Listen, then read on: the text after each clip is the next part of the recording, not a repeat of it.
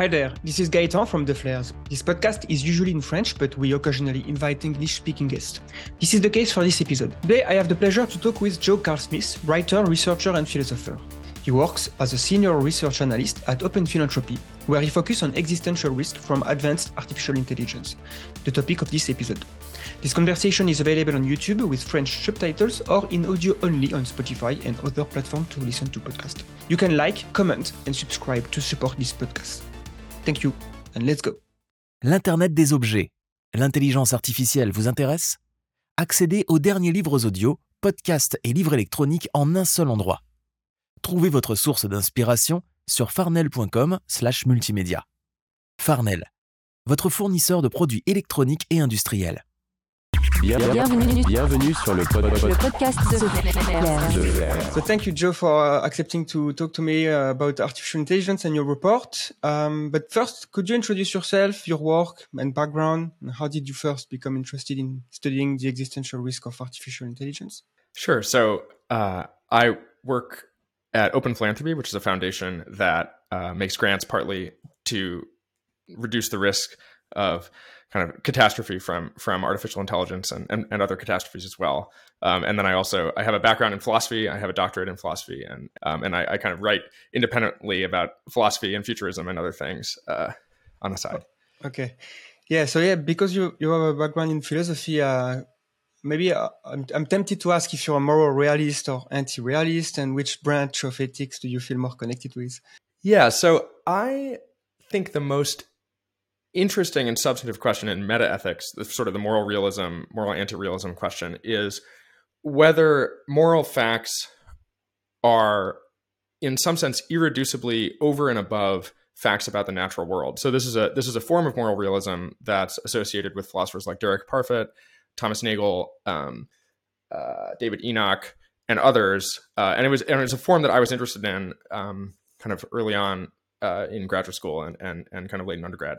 I have come to think that that view is wrong, um, or or at least very unlikely to be true. Um, you know, I think there are some there's some some possibility that, that we're confused about about how to think about this in some way that makes it makes it true. But but I I, I I'm pretty skeptical. Um, and then once you're skeptical of that, I think it's less clear to me what is at stake in some of these meta ethical questions. For example, what's at stake in the difference between what's sometimes thought of as naturalist realism versus anti-realism about morality. Um, it, it, seems to me mostly once you settle the question of sort of what there is, what the world, what sort of the broad domain of facts is, and if, if that domain is centrally sort of natural, uh, I'm, I'm, it's less clear to me at least what's at stake in, in some of the other debates. Uh, so that's the meta ethical piece. Uh, yeah, and then in terms of kind of utilitarianism, deontology, stuff like that, I think I'm, you know, I don't identify as a utilitarian. I do feel some broad kinship with a kind of strain of ethical thinking that thinks that at some level at least what you what is ultimately at stake in choice and action is your creation of the world or your kind of moving the world. What what ultimately results when you act is like a way things are. Um, and that that can include now i think that can include a lot of features of the way things are that aren't always associated with a kind of consequentialist calculus. Um, but th- there's some some way in which for me it's sort of the bedrock is like the actual world and how it goes. Uh, and then there's some related ideas that I, I sort of feel sympathetic to in, in, a consequentialist vein to the effect that um, sort of the considerations that bear on our action should sort of matter to the people who uh, they are in some sense about. And I, I, see many forms of deontology as sort of fixating on on forms of kind of causal structure and, and other features of our action that that don't seem to me suitably grounded in the interests of the people at stake um, at least at a kind of theoretical level. And then i think there's a different question of like when we talk about deontology and, and consequentialism and other stuff like that at what level of abstraction are we meaning to kind of pitch the debate. In you know in particular i think in practice a lot of consequentialist thinking and kind of yeah can actually be quite destructive. And and sort of you know in practice the way you should live and how you should use your sort of tiny amount of brain uh, to to deal with these questions is kind of quite different from from some of the theory. Yeah and it's interesting to to know that every time we look at um, ethical theory and you you push sometime some kind of thought experiment the result in something we don't like. so it's very difficult to um, like the repugnant conclusion if you're a utilitarian, kind of like don't want to look at this. Uh, I. I'm sure there is a. I actually don't know if there is any any type of repugnant conclusion for virtue ethics or uh, something equivalent. You know, because I don't know much about virtue ethics. Well, I actually, I actually think you know, getting your theory to a point where it says specific enough stuff that it can give determinate verdicts about cases such that some of those verdicts could be repugnant is i think it's in some sense a theoretical achievement and is kind of a uh, you know it's true i think in some sense virtue ethics doesn't have repugnant conclusions except uh, in in that virtue ethics doesn't have content or, or, it sort of just says you know in some sense do the virtuous thing and then you say okay well what is the virtuous thing? And then unfortunately once you ask that question the virtue ethics has to kind of deal with everything else that everyone else has to deal with. And you can ask, okay, like here are these impossibility results in population ethics. Uh, what does the virtuous person choose amongst this like possibly intransitive ordering? And then the virtue ethics was, I think, is really trying to say something like, I don't like this game. I don't want to play this whole game at some level. Um, and uh, you know we can talk about whether that's a sensible response. Yeah, I'd love to dig deeper into moral philosophy, but I think this podcast will be more into artificial intelligence uh, because of your report. So your report it's called "Existential Risk from Power-Seeking AI." You formulate the argument that advanced artificial intelligence will pose an existential risk to humanity, and the argument is broken down into six parts. So I guess we can go through each of them. And the first is it will become possible and financially feasible to build relevantly powerful and agentic AI system. So the first question is what constitutes a powerful and agentic AI system? And also you, you use the, the acronym APS system. So if you can unpack those claims. Sure. So um, APS stands for Advanced uh, Planning or so there's three properties. There's sort of advanced capabilities, agentic planning, and strategic awareness. And advanced capabilities is meant to capture the notion that these are systems such that if they were to try to seize power from humans, they would be at some level kind of threatening. Uh, now, exactly how powerful they need to be and and in what contexts, they're you know they're not going to exist in isolation. They're going to exist in the context of a society that might check their power, or or there might be more powerful agents. So it is it's a little complicated, but but roughly speaking, advanced is meant to capture the sense that they're um, these are kind of threatening systems if if something goes wrong. Uh, and so I, I, I, define it as uh, uh, such that they outperform the best humans at some set of tasks, which uh, which grant significant power in today's world. So tasks like science and technology and persuasion, strategy, um, that that sort of thing. And then the other two properties are meant to capture the sort of cognitive features that would be at stake in stories about why it would be the case that an AI system would try to seize power from humans. So, in particular, the argument that we should be worried about AIs seeking power essentially comes down to the idea that the AIs will have goals and that seeking power will uh, be advantageous to those goals. So they'll, they'll be able to see that ah, if I had more power, um, that would help me. That would help me achieve my goals. And so, okay, so what's required for that sort of thinking to get going in, in an AI system? Well, one is it needs to have the goals in question. So that's the that's the second property, um, agentic planning. So it, that's which means roughly that it's it has goals and is sort of planning in pursuit of those of those goals. Um, and then the third property, strategic awareness, is that it knows enough about the world to notice that uh, power would help it help it achieve its goals. Uh, so to sort of understand the real world and like what what's going on with it uh, and to to to the point where it could become sensitive to any sorts of incentives that uh, that kind of power relations in the world might create. Um, so those are the those are the sort of the three the three properties. Okay, and is it uh, at the end very close to the idea of AGI or is, is super artificial intelligence? Uh, so it's meant to be a weaker uh, a weaker condition than AGI. So AGI, it's not you know, it's not the most precise yes. term. Uh, you know, people think about it in a lot of different ways. I think um, probably the most natural uh, understanding of AGI is sort of an AI system that can, in some sense, match human performance across all cognitive or match. Let's just say match uh, across sort of all cognitive tasks that humans can perform. Um, you know, it gets a little gnarly how to talk about that because no human can it, do all of them. So once once you've got a, a thing that can do like any cognitive task that a human can do. If it's one system, then that's actually quite a bit superhuman in some level because that's not where, where, humans are at. Um, but there's some notion of kind of matching, kind of there's like a sea. It, it, there's a landscape uh, from I think it's Hans Moravec has this this idea of a kind of uh, a gradually filling in a flooding uh, landscape of kind of capabilities in in artificial intelligence, where maybe the lowlands are like chess and things that get automated earlier, and there's different like hills and bumps and stuff. Um, and these are all sort of it's like a landscape of tasks that humans can do. And the idea of AGI is roughly we've sort of filled in the whole thing in terms of human cognition. The whole all of human cognition has been in some sense kind of automated, or almost all of it, almost all that matters economically. That's I think a significantly more stringent condition than uh, the APS systems in, in my sense. Um, in that uh, I, I was trying to err on the side of just like what is the minimum what is the minimum set of properties that that AI systems need to kind of uh, for the the the sort of argument I'm worried about to to work. And I think it's actually can happen short of of AGI in the sense I just said, and and also short of kind of super intelligence, which means kind of AGI, but like, and then way, way, way better than than kind of all of human civilization, or just in some sense, kind of radically superhuman. That said, I think in virtue of so I sort of erred on the side of a minimal condition, uh, a kind of um, this is this is a, a, sufficient condition for the worry to get going. I think in virtue of that, it's also um, can be less. These are these are potentially quite quite a bit weaker systems. Like I think an AGI is really a quite powerful mind, um, and APS systems. There are APS systems that I think would in some sense qualify as APS, but wouldn't uh, be as scary as an AGI. And I think that's um, worth keeping in mind as, as the sort of argument progresses. Yeah. And do you think we already have this kind of system even uh, at a proto level? Uh, I mean, I'm thinking about Auto GPT, for example. That's quite new, but uh, is it uh, an example of an agentic AI system?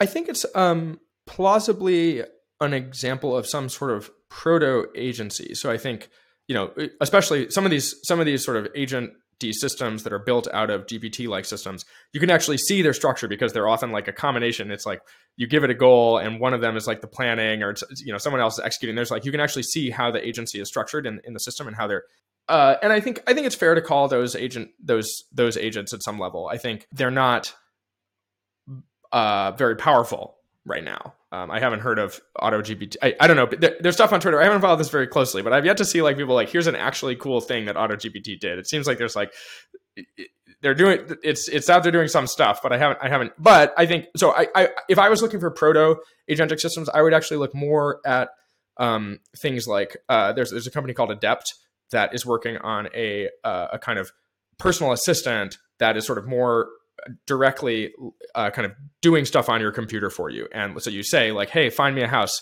Uh, in you know in Dallas for blah amount of money, and then maybe email the realtor and and like the idea is that this is a system, and, and they have sort of some sort of you know cherry picked demos on their website where the you can see the AI system going and clicking and and and you know and then doing doing the thing, and that's that's that's sort of more of my vision of what this probably the what we start to see is like things that are really you're you're outsourcing kind of long horizon tasks to these systems that you as a sort of a kind of generic personal assistant. I think that's that's a thing, uh, a pretty easy form of that of kind of APS system to imagine, and, and something that I think we're seeing proto versions of right now. Yeah, and I think it's easy to imagine there is a, a strong incentive to build those personal assistant.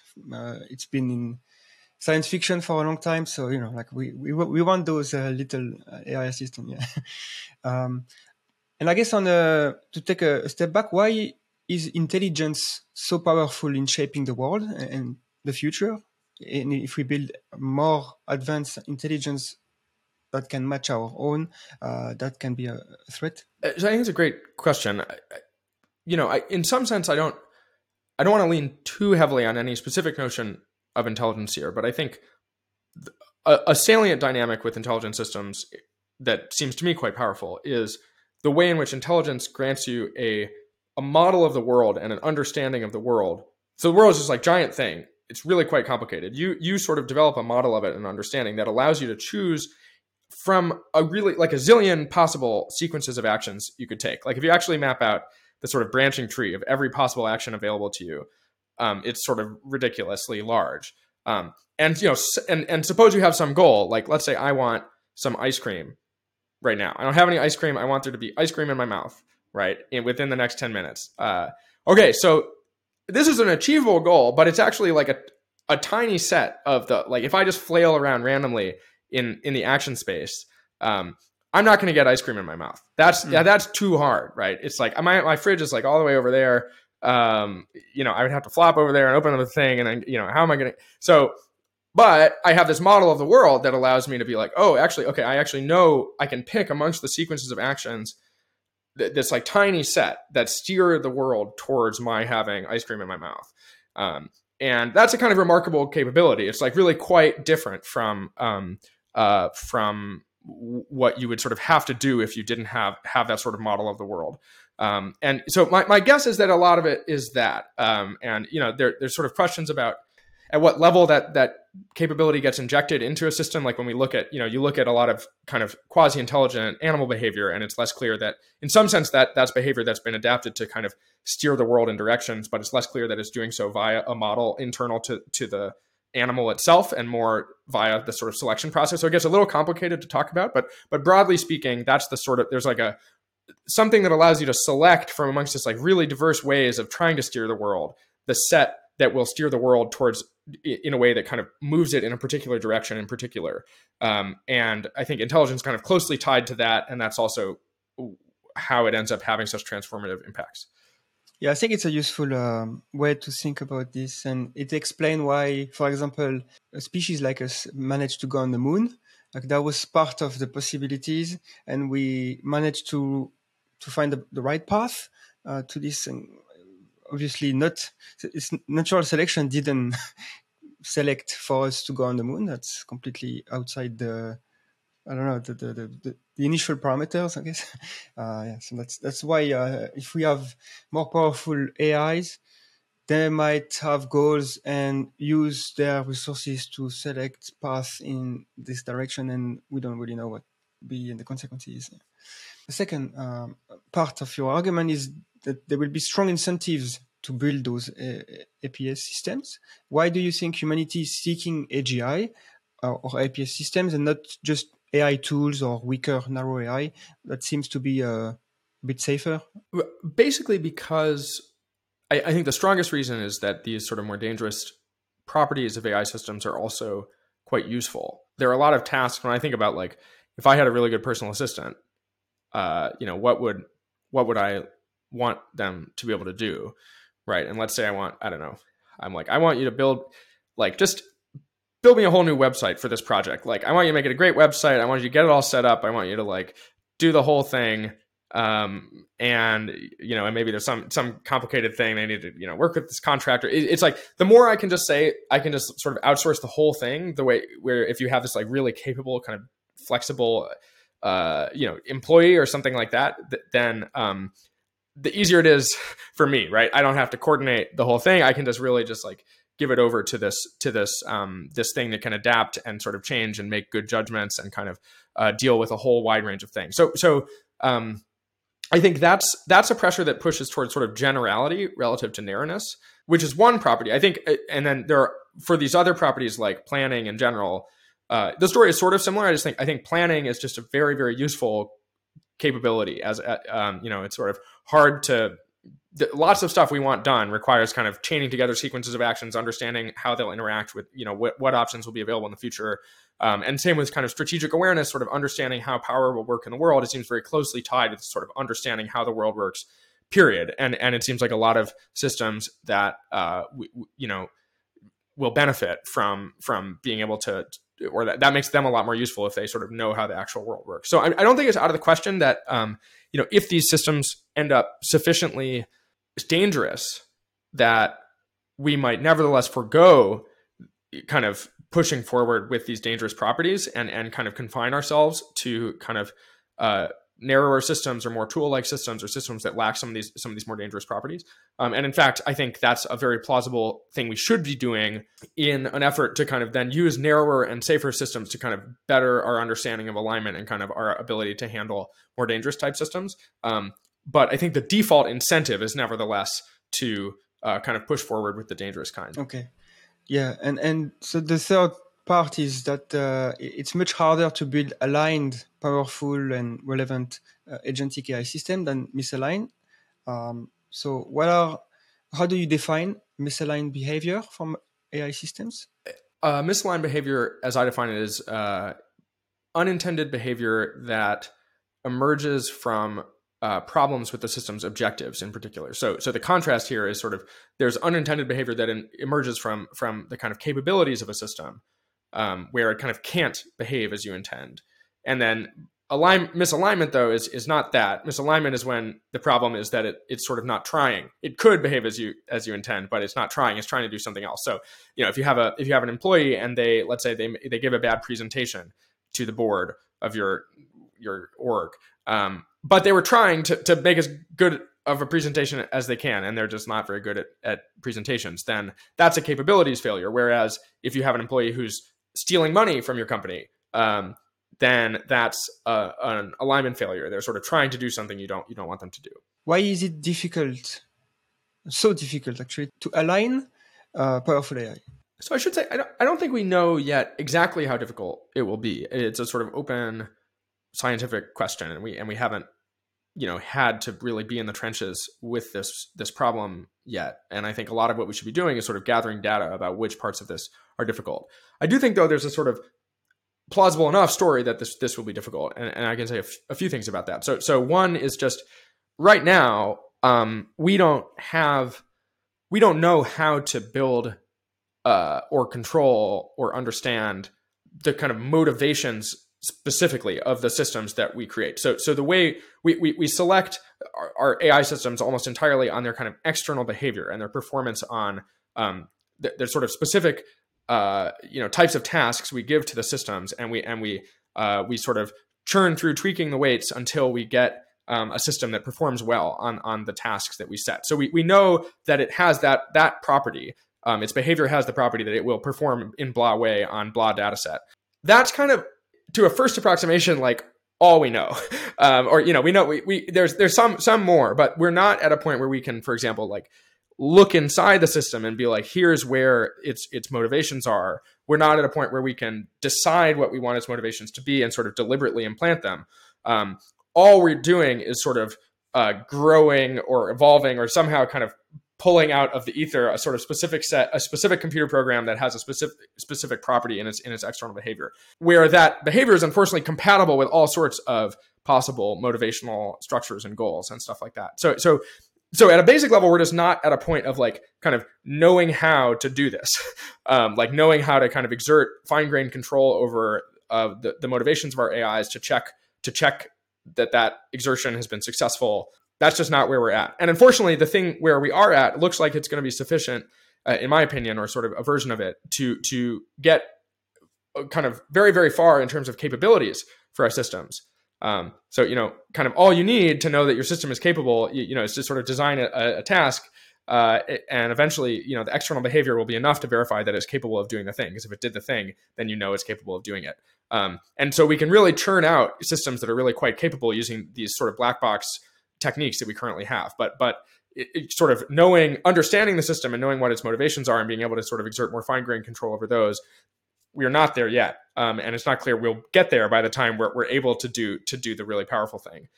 So that's the sort of basic situation. I think there's a few other few other reasons for concern. One is like even if we knew that we even if we could implant this like we knew what the system's objectives were and we could control them. I think there is still an additional question of specifying in the right way what we actually want the system to do, especially when it's um, engaging in behavior that we can't fully understand, or or it's going to go out and kind of, um, in some sense, exert a lot of power in in pursuit of the of the objectives we specify. Um, I you know I think that's a less important problem than, than, the first thing. I think a lot of the a lot of the meat is just like can you aim the system at all? Can you get can you control the control the objectives at all? Um, but there's still a question after that of of selecting the right objectives there's an additional problem, which is that these systems are um, unlike a lot of t- sort of sorts of technology like planes and and uh, and you know software and all sorts of things. I, I think basically unlike every form of technology is th- there's a potential for the system to be kind of actively adversarial in in relation to your efforts to to make it safe or aligned. So um, if you end up with a system that is uh, for whatever reason has problematic goals or they're kind of the wrong objectives, but um, appearing more benign to you would be advantageous to it, then uh, you you have this problem where there's an incentive to kind of deceive you or to kind of mess with the training process. And and just in general, you're dealing with the, at a certain point you're dealing with a system that's just sort of a lot smarter than you, and so it's going to be very hard to understand. Even if in some level you understand the mechanics, you're not going to understand its thinking all the way. You're dealing with this sort of like something that's quite alien, superior to your intelligence, and uh, possibly adversarial, and that so that's quite scary.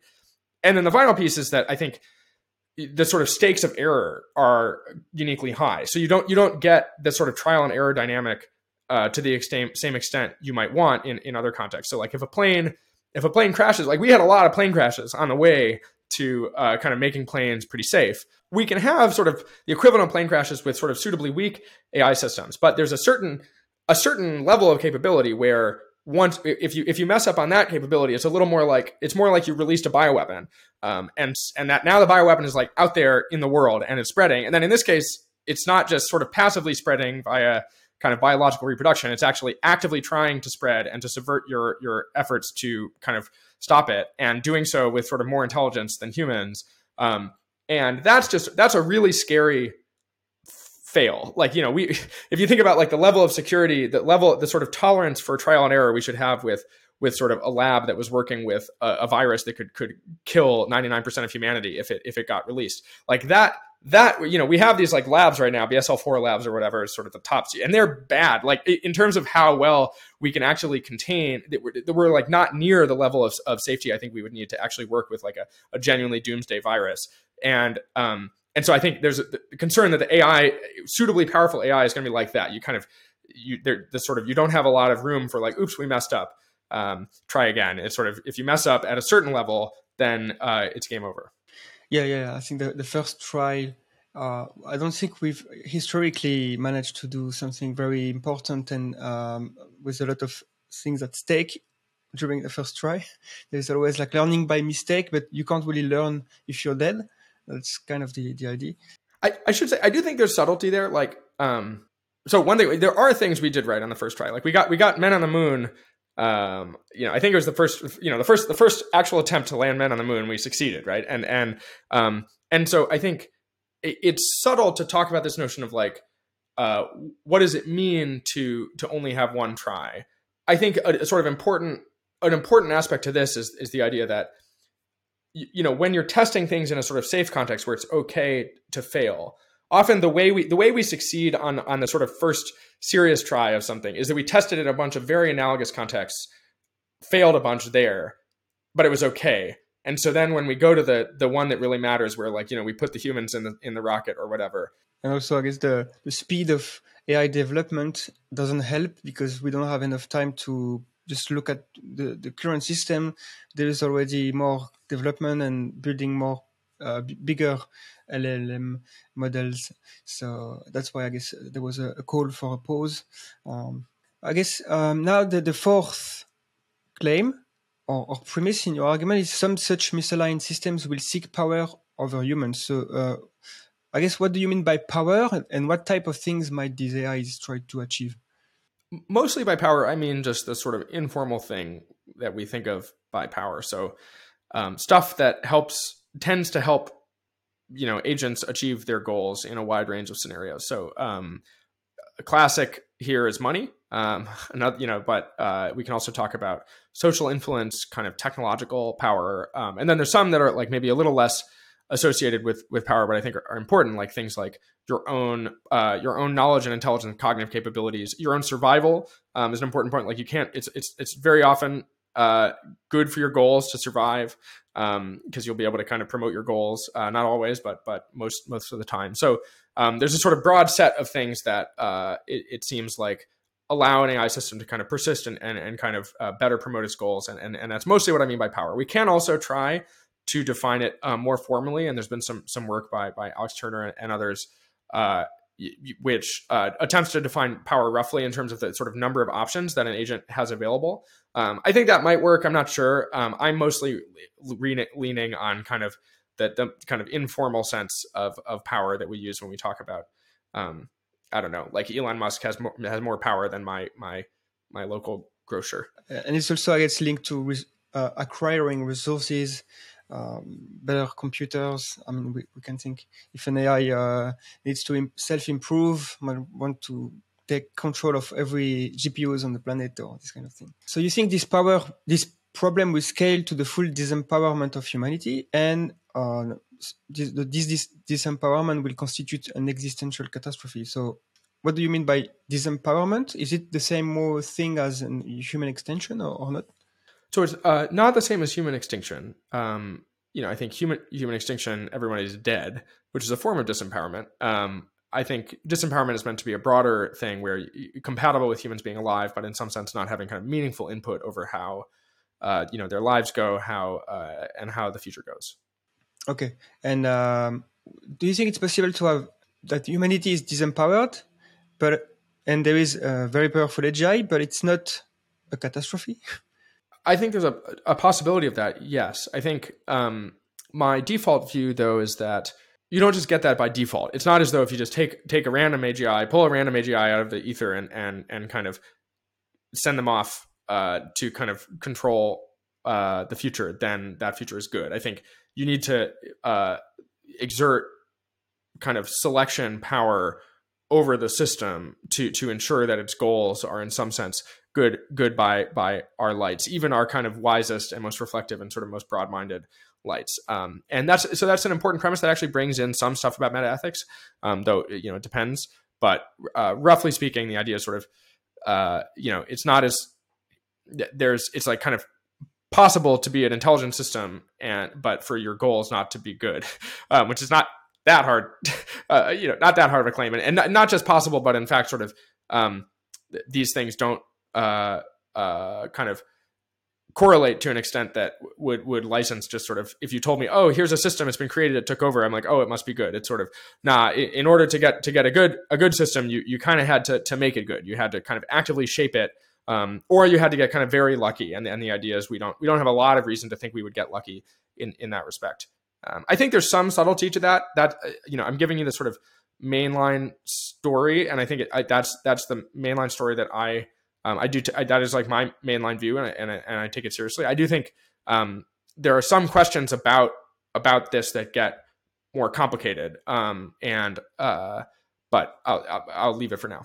Yes, because it's definitely I think uh, I would think it will will be a good future if we have a very advanced super intelligence. They are aligned with us, and they even if we don't control the world the same way we do now, we know those systems are, are making you know things better for us. So in that case, it's almost like uh, having a like a dog. The, the dog is is probably happy if you treat it treat him well, and uh, he's not necessarily in control of most of his life, but um, everything is is going well. Like we uh, obviously if you're, you're, a good owner and uh, uh, and I, and and so the other side of this is an existential catastrophe um, maybe roughly can, what what's the definition of this concept the definition in the precipice which is a book about existential catastrophes um, which i helped helped with uh, is uh, an existential catastrophe is the kind of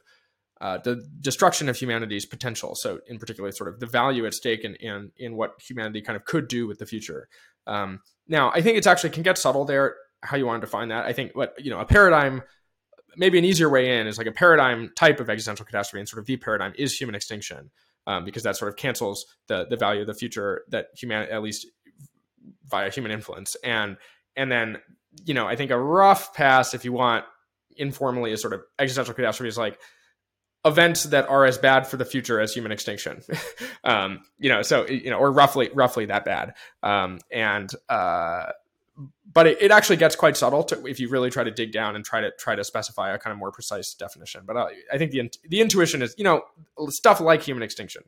Yes yes. And it's bad enough i guess. And uh, i think it's uh, it's possible that there is but worse future than human extinction uh, if uh, like I think it's called uh, astronomical suffering or something like that. Um, that's uh, also it's even worse.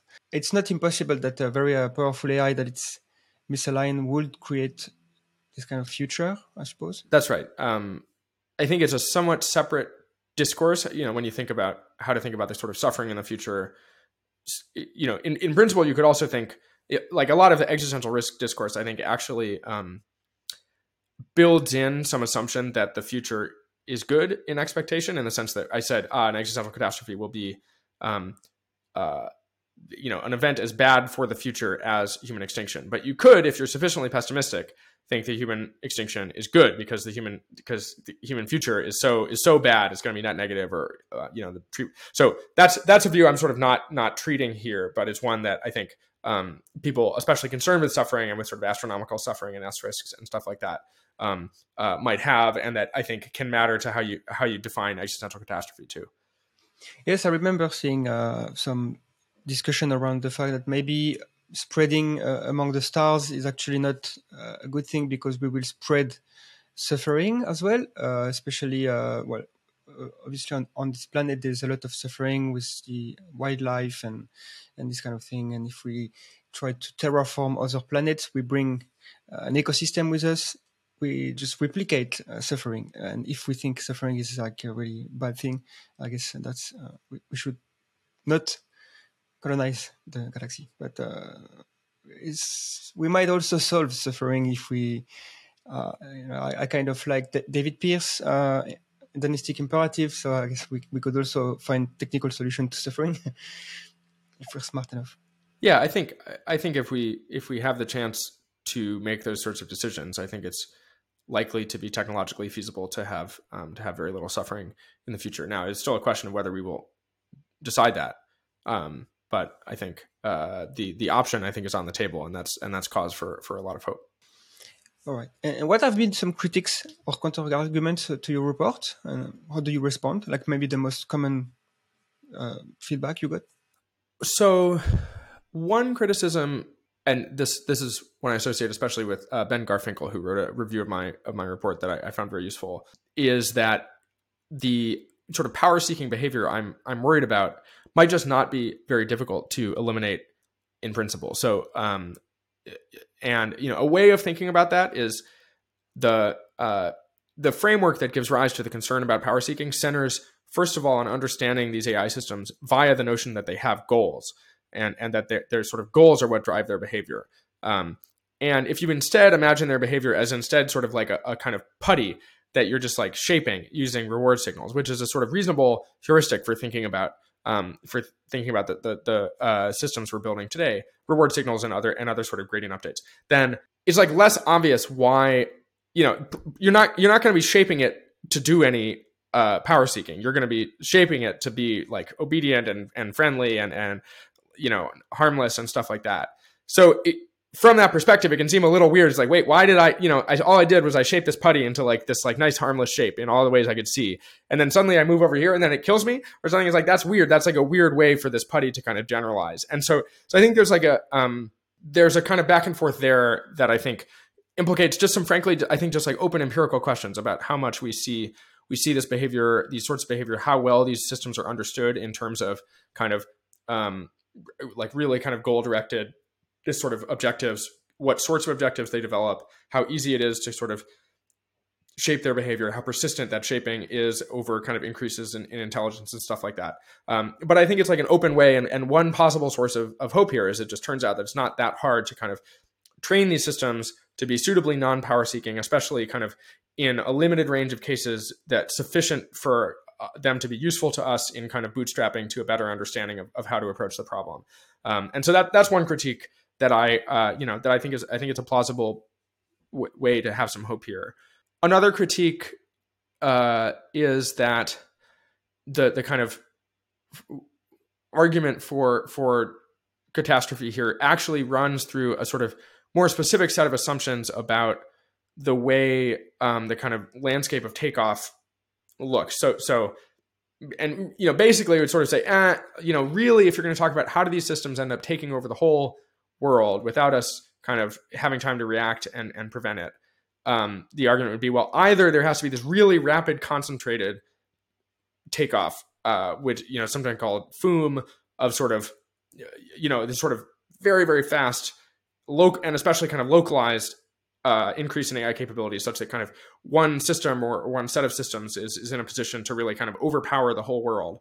Um, or you need to have if it's sort of a more distributed thing and there's like a lot of a lot of AI systems, then there's this question. Then the, the the objection goes. Then they need to kind of systematically coordinate to like deceive you, and then coordinate to kind of take over. That that um, and that seems like a, a kind of specific story where maybe maybe they're all you know, it's the story we never got any clues. Like they were all like lying in wait, pretending to be benign, and then there's this moment where they go like, ah, actually we were, you know, we were going to take over, and then they all coordinate. Somehow feels a little like, wow, that's like a, that's pretty specific. Um, and so, so I, I, I think there's something there. Um, my uh, response would be a, I think, I do think um, that that we can still lose in messier scenarios that aren't well described by either of the things I just said. So I think you know, it's just there's a lot of ways to kind of mess up. There's a lot of ways for the world to be messy and for us to be getting clues about alignment, for systems to be revealing that they're misaligned, but people are still pressing forward for, you know, there to be different factions and competing factions. It's like just a lot of space here where I still think it doesn't look that great. If at a basic level, most of the cognitive labor in the world is sort of misaligned with humans and more powerful than humans, it sort of just looks bad, even if the dynamics are quite complicated. Um, in the same sense that sort of no no human has taken over the world, but like chimps aren't doing so well relative to humans. Like kind of the, the, whole human ecosystem has kind of taken over the world, even though the humans are fighting amongst themselves. And and you know the other thing I'll say is I actually think that fast kind of concentrated takeoffs are, are kind of disturbingly plausible. Um, and uh, so so some of the some of the I do think like risk is sort of especially high in those scenarios, but unfortunately I don't think we can we can kind of roll those out kind of far far from it. And so at the moment, uh, how do you view the current AI landscape, especially, I don't know, GPT-4 or uh, the other large language model? Did, did the recent progress incre- uh, increase your probability of a bad outcome? Yeah, it did. Um, I think that I think the current landscape is scary, uh, scarier than I hoped. Uh, you know, I hoped it would be. In particular, I think timelines are looking. I think timelines are looking pretty short. Um, you know, I, I think we are not my personal kind of gut level take, which you know, it's not I'm not like super in the weeds on on where capabilities are at at, at different levels, but I don't see a lot uh, in the way of like fundamentals that are missing here. I, I think we've got, in some sense, the kind of whole. I want to say the word kahuna, but I don't think that's a word. The whole thing, in terms, like the whole sandwich, in terms of cognition, like there's not like a deep, um, there's no deep thing that we're like fundamentally missing. I think I think it's all kind of on the table and in view, and it's just a question of kind of scale tinkering, um, and kind of uh, you know making it happen. Uh, so I think I think that's that's quite alarming, um, and I also think we're seeing a an influx of interest and investment, um, and then I think we're also seeing some somewhat scary kind of confirmation of concerns people have had about races. You know, we have we've had like labs sort of actively declaring that they're going to race. We've seen some deployments that I think were kind of, you know, maybe not scary in themselves, but somewhat alarming and and and kind of premature. I think we've seen, um, you know, I haven't been I haven't been super happy with this thing where people go and then actively create all these agents, these sort of free roaming agents on the internet. I, you know, I, I partly, you know, as you're saying, I, I, I do think there are incentives to create agents, but it's sort of we don't have to like, uh, you know, so there, there's some some things that just sort of seem um, kind of confirming of stuff that was in in my models, but it was still kind of scary to see it really playing out. Um, but there's also been a few a few things that I think have, have updated me in, in in more optimistic directions. I think people are being are kind of waking up to this issue. I think uh, there's sort of more sympathy. Uh, there's more kind of expert consensus emerging. Um, uh, and so, in some sense, it's a mixed bag. But I think I think that the short timelines are are uh, are bad news. Also, I'd like to know if you think we we almost need or I don't know, like it's likely we'll have to have a small scale disaster to wake up uh, on a societal level, or maybe to start start taking the thing more seriously. The same way, uh, like for um, asteroid, asteroid impact, we know that how bad could be because we have uh, evidence uh, on the you know like the dinosaurs or uh, even the, the, impact in Siberia I think in, in the ni- 1918 um, even for pandemic um, you know we, we know what a pandemic is. We've had uh, historical evidence that pandemic are bad. So it makes us aware of this problem. But AI seems very sci-fi, and people don't. It's very abstract. Uh, very often, the question I uh, people ask me is, uh, "How can a computer kill me?" Like at the end of the day, it's it's code and you know, on a server. but um, we can imagine some very small disaster with, unfortunately, some victims. do you think that's coming? I'm not sure. I, I think uh, I think we will likely have some warning shots of some kind. Uh, you know, and depending on how you want to count it, I mean, we did have this thing where Bing, you know, Microsoft released this this AI Bing, which I don't. It was doing, in my opinion, just really wacky, crazy stuff. It was blackmailing people. It was, you know, threatening them. It was reading their tweets and and and all sorts of stuff. Um, I think I don't think those are indicative of the sorts of I don't I don't think it was like trying to seek power in in the sense that I'm worried about. I think it was a a bit of a wake up in terms of oh my you know we said we were building sort of alien minds we don't understand and it might kind of go rampaging around and that it really felt to me like Bing was just like rampaging and just like doing this just like wild stuff.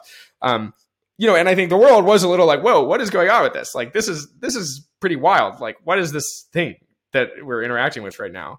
Um, I think we're going to have that more. I think people are going to it's you know we're going to start having AI systems in our lives. It's not going to be sci-fi. It's and especially once they start if if we're sort of getting acquainted in a vivid way with their sort of um, kind of intimidating levels of intelligence and and kind of capability, I think people will start to feel it more in their gut, even absent kind of big uh, big disasters. Um, I think sufficiently big disasters are probably too far along the path to disaster to recover from. Like I think if you have an AI system that um, kills many many people, uh, you have to sort of be in a relatively narrow window of capability for the AI system to succeed in killing many many people, but not kill everybody or not entirely take over. Um, you know, sort of. Uh, a it had to it had to mess up there. It made an error because it it didn't.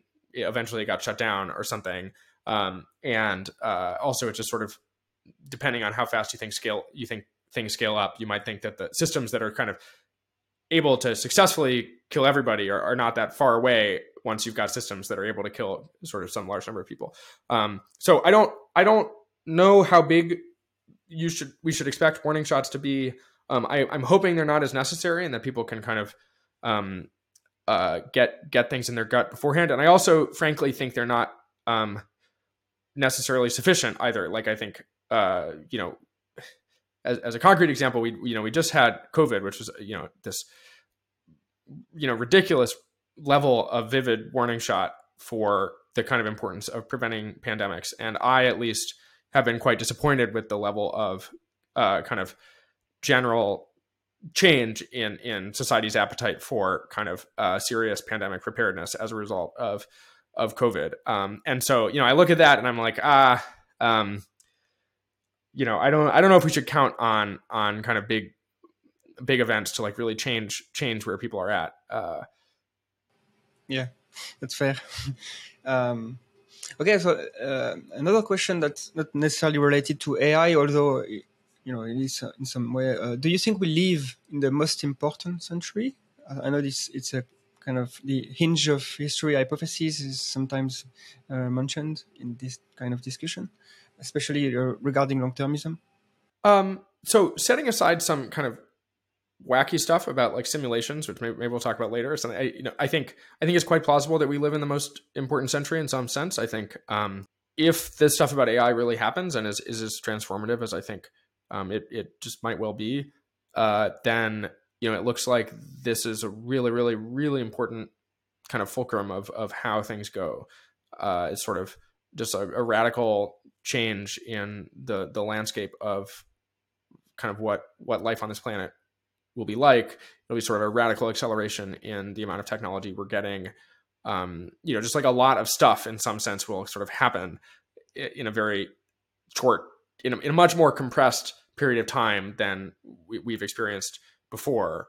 Um, you know, I think it's it's you you can ask questions like, okay, well, like how important are the centuries after that? You know, how much other stuff will there be? I'm not, I'm not sure exactly. You know, I don't I don't personally see a lot of um, uh, juice in kind of really debating like which complements of like most which you know which most and for which sense of important Mm. is is the century. I'm not I'm not sure. I think like it matters somewhat if you're if you're a, a certain type of long termist and you're thinking about like oh well maybe we should save our, our money and spend it in proportion to the probability of hinginess or something like that or, or um, but uh, I, I generally think that it looks like a, a century in which we will exert kind of striking amounts of influence over the trajectory of the species as a whole. And then like events will take place that have the capacity to kind of radically alter what what happens in some kind of pretty permanent and lasting sense afterward. And i think that's sufficient to kind of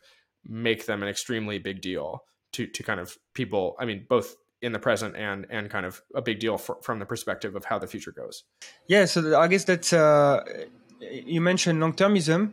Um, maybe you can you briefly explain what long-termism is and why it's an important ethical framework? Sure. So long termism is the view that, as I put it, is like I, I think long termism is the view that, that what happens in the future is extremely important, um, Mhm. and uh, and because the future is is so many people could live in the future. The future is this sort of vast space, um, and uh, and so in in in light of that. Uh, positively influencing what happens in the future should be kind of among the key the, our key moral priorities um, that's that that's the the form of long termism that I think is um, you know very plausible and uh, you know there's sort of stronger forms too and, and and there are different ways of putting it but that's um, that would be uh, my my first pass Sometimes what gets me is not necessarily the number of people that could live in the future. I know it's it's huge, but uh, it's also the, the quality of life because uh, I think we are nowhere near the the peak of human experience or even of possible minds. And I know you you you, you know on your blog on your blog sorry you write very interesting posts and one of them is actu- is called actually possible thoughts on utopia, um, which is kind of also talking about this kind of um, possible peak of experiences and how difficult it is to think about utopia. Yeah, why, why do you think it's so hard to convey how good the future could be? Um, and sometimes when we try to explain utopia, it's so alien that it becomes unappealing. It's almost like too too weird. so I think there's a, a number of reasons it's hard to talk about utopia well. Well, people often try to make their utopia like perfect as opposed to just better. Like I think I think and and so there's this kind of game this kind of almost like literary game of like someone tries to design the kind of perfect society and then other people kind of ooh gotcha like the society has flaws and there are still trade-offs or maybe this is actually a dystopia in some at some level um, i think it's sort of more instructive in trying to envision a good future to start with our present world or one way of doing it is to start with our present world and then just make it incrementally better. So holden karnofsky has this post where he's like well just do just start with this world but no cancer. Just just no cancer right? And uh and then kind of all right what's next after that? You know and and sort of really just building up. And i think at a basic level there's just tons of kind of um uh just like kind of horrible stuff about our present world that we can just end. Um and uh, I think that's just a sort of lower bound on how good things can be. Um, now, I think people, I think a mistake people make in this context is to assume that making something better involves like no trade offs. So people will sometimes be like, oh, like, you know, what if there's something good about people like, uh, you know, suffering and, and triumphing and kind of being brought together by by affliction and and and helping each other and stuff like that. And then, but, but I think that's and so sometimes the dialectics people like, no, there's nothing good about that. I think I think it's, it's much better to be like, no, actually, like there are real trade offs. There might be things that are lost, um, like actually lost from making the world better. Like th- there might be forms of meaning that are lost. There might be forms of like human communion and and kind of you know there are trade offs, and also some of those trade offs are just worth it worth doing um, even though so so i think people and it's partly the perfection game that people like think that what you're describing is like a perfect thing and so there, there's going to be no downsides and then um one and they're like ah here's i found a downside and it's like no I, or yeah there are downsides i think i think there will be there will be trade-offs and and and and i think the same is even more true of sort of other well i as as and, then as you try to go up from there and try to be like not only have we gotten rid of the horrible stuff let's really try to kind of go to the heights of how good things can be. Um, one thing is you do you do run into just like limits of the imagination um, and kind of uh, you know i think a lot of the best stuff is in fact likely to be quite difficult to comprehend from our current perspective. Um, and in the post i, I talk about this uh, this quote from nick bostrom where he talks about oh you know in the past uh, suppose you'd asked um, kind of primates, early primates, like, would you like to evolve into human into humans? They said, oh well, will we get will we get a bunch of bananas if we uh, if we evolve into humans? And it's sort of like, well, you will get a bunch of bananas, or you know, like we have a lot of bananas now, or many of us many of us do, um, uh, or or can, and and that's sort of not the right framework for approaching it. And so so you know, in some sense, you could ask like, what's why would it be hard to convey um, to uh, you know a, a, kind of chimp how good life could be you know in, in some kind of really ra- radically altered capacity. It's like well they're not familiar with the stuff um, uh, you know it's, it's often kind of quite quite difficult to imagine. And then there's a final thing which is like when you when you yourself try to describe it as a human now you're describing a society that you made up. It's not a society that has been through the ringer in terms of kind of iteration and adjustment and people like actually noticing what's good and not so so you, you're having kind of high modernism problems where you're trying to design your perfect city like in the abstract um, but you never went through this organic process of like of like all right let's start with this. Uh, people noticed that wasn't quite right. Let's tweak it. And, eh, and, and, oh that's actually really great and let's do more of that. And so so like the actual amazing future would would, would likely be the sort of organic growth where people like iterated and noticed and and kind of attended to what it was actually like. But but in practice like the literary depictions or, or any given person's description of utopia won't have been through that process. And so it'll be it'll be this sort of kind of fake fake thing rather than than like what what a real a real flourishing kind of um, uh, future would, would would look like. Yeah i really like this uh, this idea of trade-off. I think it's very important to obviously yeah if uh, we can improve the human condition in some way, but might have to leave some stuff behind. That's sometimes uh, a discussion with transhumanism when we think about uploading consciousness or becoming uh, ageless or living uh, for a thousand years. Uh, sure, the human condition will change drastically, and maybe we won't have uh, something that we value today, but it's worth it. And I also like the I think David Deutsch, uh, in one of his books, he says that usually we we will always have problems to solve, and when we uh, solve a problem, there is new problems, but usually the new problems are better than the old ones, uh, or the, the, you know like overall. Now, uh, final, I guess, question. You uh, is something I really like uh, to talk about. It's the the simulation argument or hypothesis. So you you wrote about this topic a little bit. Um, are we living in a simulation according to you i mean i, I don't know I, I, I mean i think the um i think there are uh surprisingly plausible arguments that we should be taking that possibility seriously and and, and more seriously than um, just to kind of what if? Like you know in some sense you could be like ah like are we brains and vats? Are we you know was the world created five minutes ago with the appearance of age?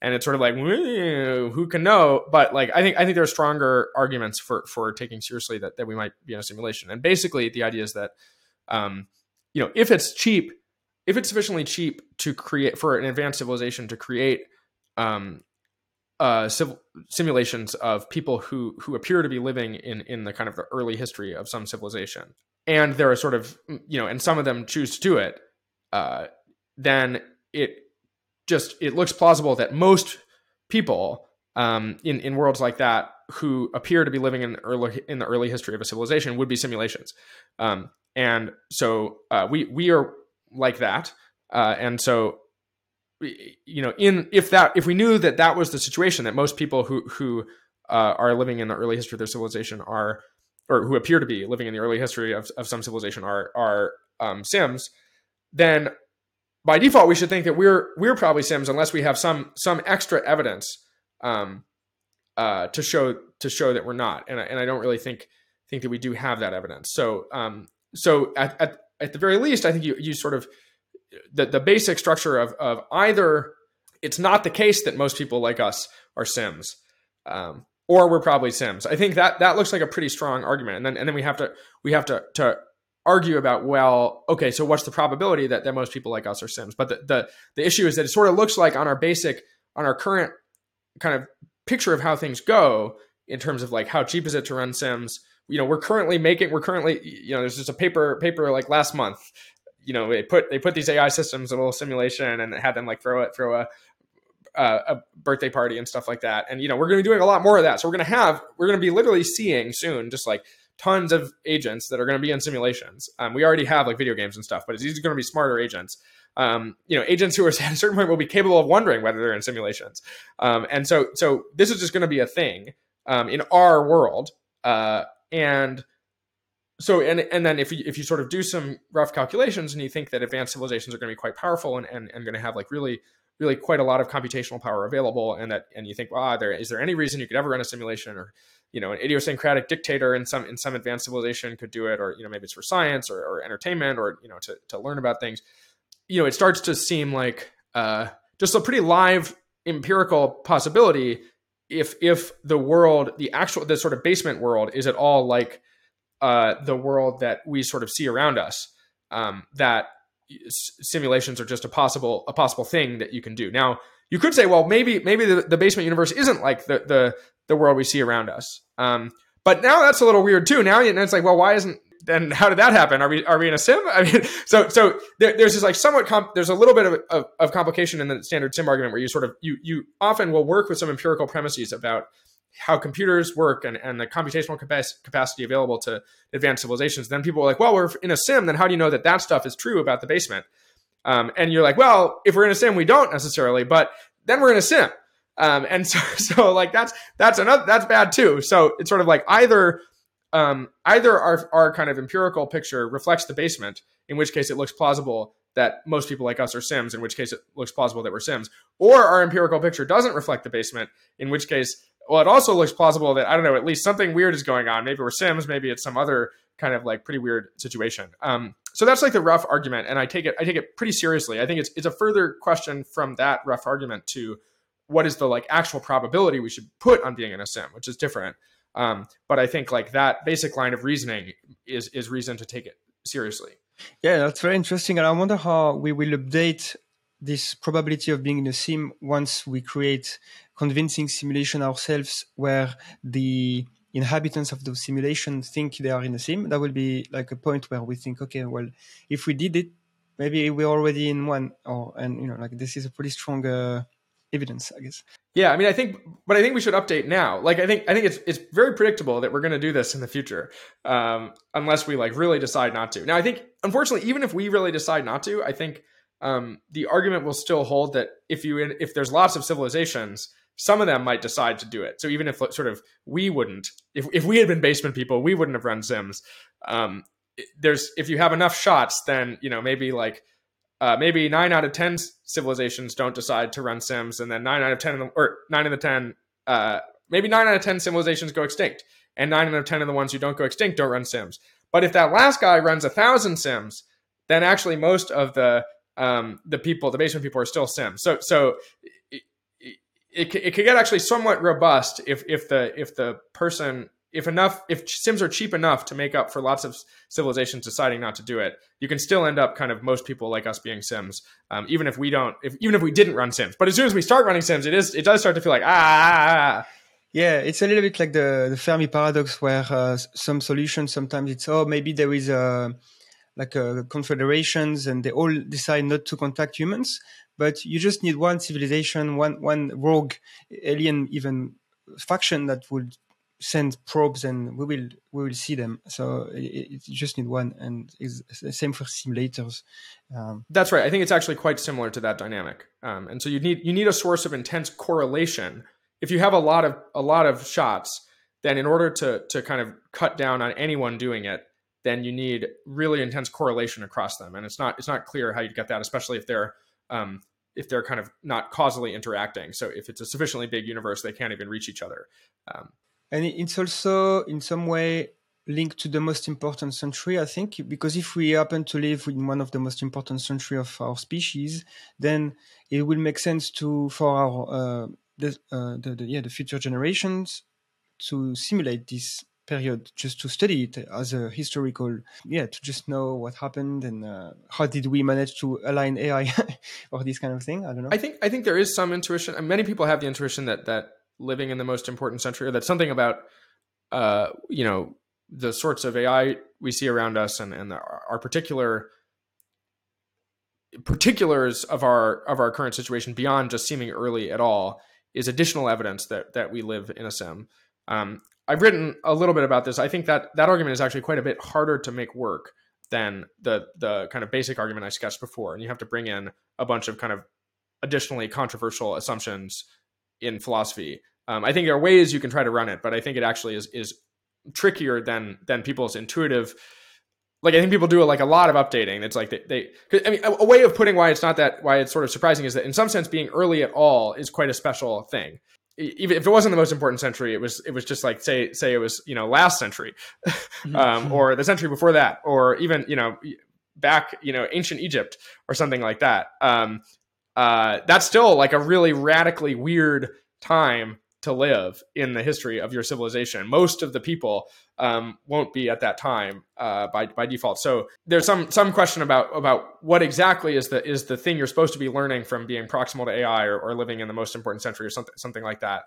Um, or similarly, I think questions arise. People people are like, ah, like I'm Elon Musk or I'm Donald Trump, and should should should it be some big update if you're if you if you wake up and you're Elon Musk that you're um, that you're in a sim. And I think that argument is is maybe, but I think it's like, um, and there's people feel very drawn to that. They're like, oh my god, I can't believe I'm Elon Musk. That's so wild. Um, but uh, in some sense, being early at all is a way bigger wildness. Like Elon Musk, oh, he's like whatever, he's the richest person out of eight billion people or whatever. But being like the earliest out of ten to the fifty people or something, you know, being in the in the the top, you know, ten to the forty early, uh, uh, that's like a way bigger uh, surprise in some sense than than being Elon relative to the present day world. But people kind of don't think in that way, and so they think Elon the Elon update is stronger. Is it linked to this doomsday argument in a way, like uh, being very early should indicate that maybe we won't have a very long future. Uh, so I think it can be linked to that. Yes. So um, and, and in some sense, if you if you take that argument seriously, then then um, there's still something quite surprising about about even being a sim, um, because most of the people, very plausibly, even if we're sims, most of the people aren't sims. most of the people are neither early seeming non-sims or early seeming sims. Most of the people are future people driving around in, in rockets and stuff and and you know do, doing the normal they're like normal uh normal people. So there's still even if you're a sim it doesn't actually solve the doomsday argument. You you're still like well why am i not a normal future person? Why am i this like weird thing unless you actually think like the sims outnumber the future people which is sort of a weird a weird dynamic. You think you know you think future civilizations are just obsessed with simulating this particular this particular podcast or something like that and you get into these weird um uh sort of anthropic uh, kind of difficulties. But but yes i think i think broadly speaking that is connected with this. I think the simulation argument re- relies on more minimal philosophical assumptions than the doomsday argument does and i think the doomsday argument actually relies on on some some philosophical assumptions that i think is, is of as pretty dubious um, but the broad, you know, it's sort of a similar vibed uh, dialogue. Yeah. All right. Uh, so just to conclude, what are the best ways to contribute to the to the field of AI safety for uh, you know people who listen? Maybe they want to have a positive impact in this uh, very important field and that could shape the future. So I think if you have um, kind of technical aptitude or you're comfortable with kind of technical stuff, uh, then I think do it just like getting involved in object level technical alignment research, like how do we understand these systems, how do we make sure they're aligned, um, is a great great path. I, I want to be clear. I think I think technical here does not mean like I'm into computer science necessarily. I really think they overestimate how much background in computer science and ML and kind of like AI vibed uh, disciplines you need in order to contribute. Uh, like I think tons. If you're just like comfortable with kind of technical stuff in general if you're a physicist or if you're like even a biologist or, or like a, a, sort of more quantitative biology people uh, you know math all sorts of stuff it's like you need to be comfortable with like working with ai systems but i think um, like a very broad range of, of kind of people can contribute to this. I've seen i've seen failure modes of people like oh well i like took biology in undergrad or something and so i will like devote my life to bio bio risk instead of ai risk or something like that just in virtue of that background. And I'm like, nah, you know, it's like it's not that hard to change, and this is your whole this is your whole career. So I, I think, um, and then same for people who are like, ah, even you know, even philosophy, uh, uh, all sorts of, you know, I think frankly, if you're just like an English major, but you're you're comfortable at all with math, or you could be made comfortable. It's, it's good to get comfortable with math, period. And then and then it's actually so I think there's like a lot of ways to contribute to this. Um, at a technical level. And then if you don't want to do that, I think there's also just a ton of other stuff in a sort of more the more like governance how do, how do we as a society handle these risks? Um, how do we regulate these systems? How do we um, kind of forecast where they will where they will be in different periods how do we have the right kinds of coordination uh, amongst like domestic actors and international actors um, so there's a kind of penumbra of other ways that we as a civilization need to kind of orient towards this in addition to just getting the kind of technical uh, the technical research done um, that i think uh, kind of kind of everyone can can get involved with Great. Okay. Well, uh, if there is any any resource or, or links, I will put them in the description. Uh, okay. My guest today was uh, Joe Carl Smith. Thank you very much for your time. Uh, thanks so much for having me. Un réseau mondial de connaissances et l'engagement de vous accompagner à toutes les étapes de vos projets. De la recherche à la conception, en passant par la maintenance, Farnell, une équipe de confiance. Pour en savoir plus, rendez-vous sur fr.farnell.com.